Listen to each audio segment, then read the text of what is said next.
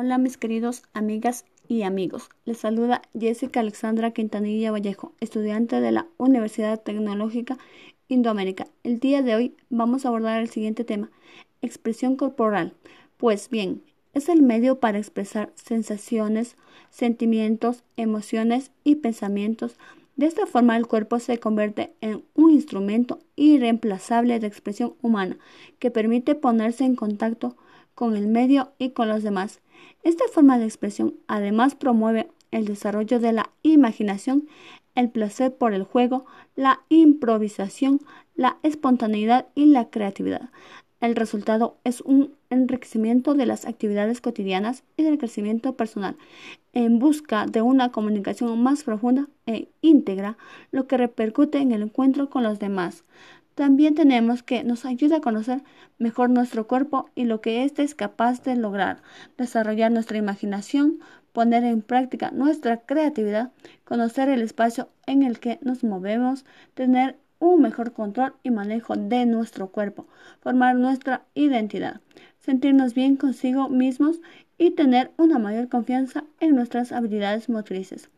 Características de la expresión corporal quiere decir que es escasa o inexistente importancia asignada a la técnica o en todo caso no concebida como modelo a que deben llegar los niños.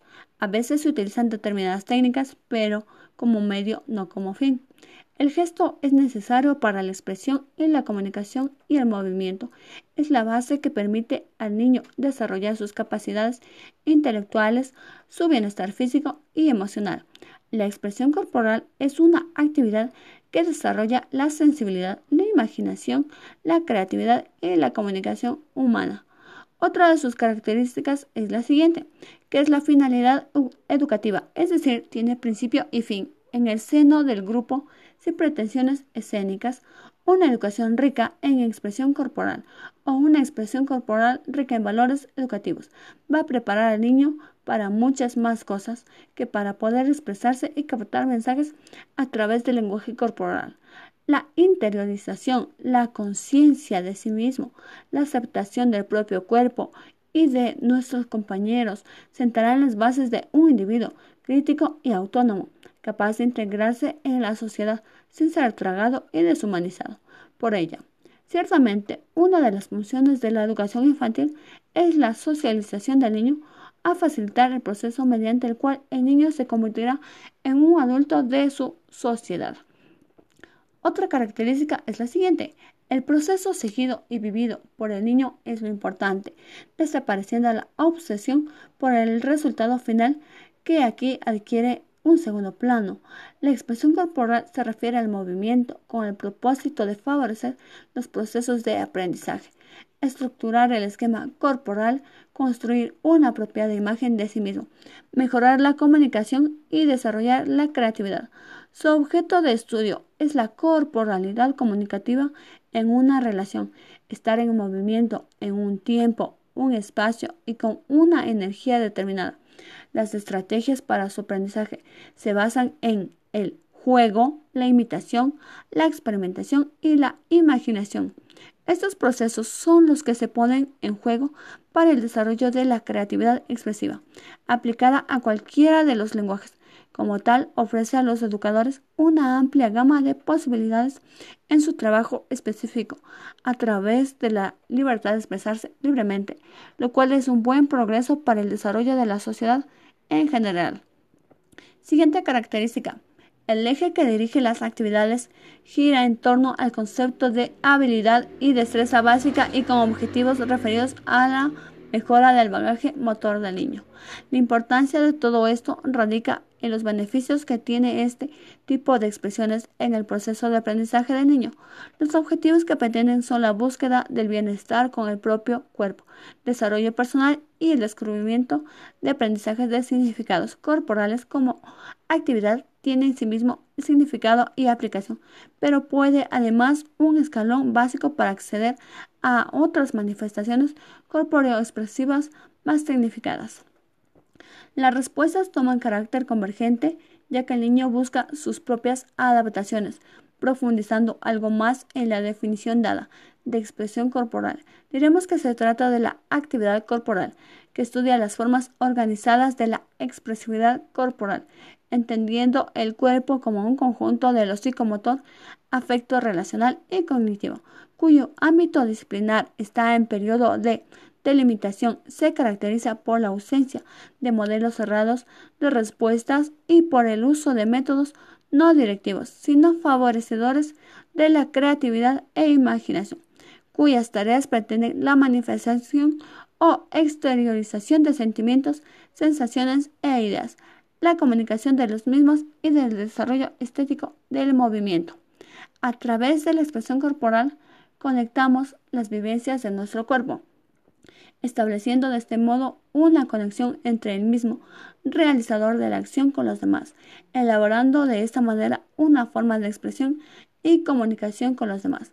La expresión corporal proviene del concepto danza libre, que quiere decir que es una metodología para organizar el movimiento de manera personal y creativa, constituyéndose en un lenguaje corporal posible de ser desarrollado a través del estudio e investigación de los componentes del movimiento del cuerpo propio y de los múltiples modos de estructuración del movimiento en el tiempo y el espacio. Nos dice que las personas somos por naturaleza seres expresivos, que nos comunicamos desde que nacemos.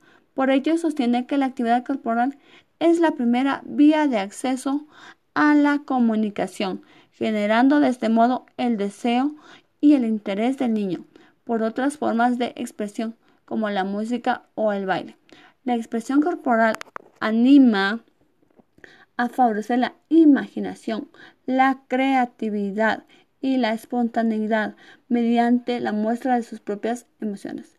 El lenguaje corporal adquiere así la función del lenguaje, la búsqueda de un vocabulario propio de movimientos que organizados en una unidad significativa de forma y contenido permite transmitir, al igual que otros lenguajes artísticos, ideas, emociones, sensaciones personales y subjetivas posibles de ser objetivadas en una elaboración externa al individuo. Los docentes no deberían vigilar al niño únicamente con la pretensión única de evaluar su trabajo y determinar si está bien o mal, sino procurando evaluar qué ayudas o pistas necesitan para conseguir terminar la tarea.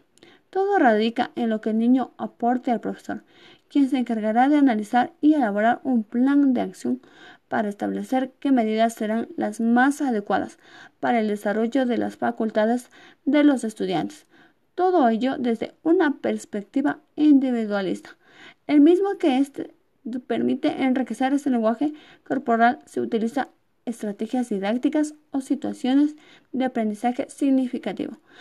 Pues bien, permite que desarrollen habilidades propioceptivas que permiten tomar conciencia del estado interno del cuerpo. Por ejemplo, permite saber si tenemos las piernas cruzadas en este momento, aunque no las podemos ver, ya porque están debajo de la mesa, motrices y comunicativas, así como los principios de la investigación y las composiciones coreográficas ya que al mismo tiempo nos damos cuenta que a los niños desde pequeñitos no les gusta bailar porque no tienen bien claras sus raíces.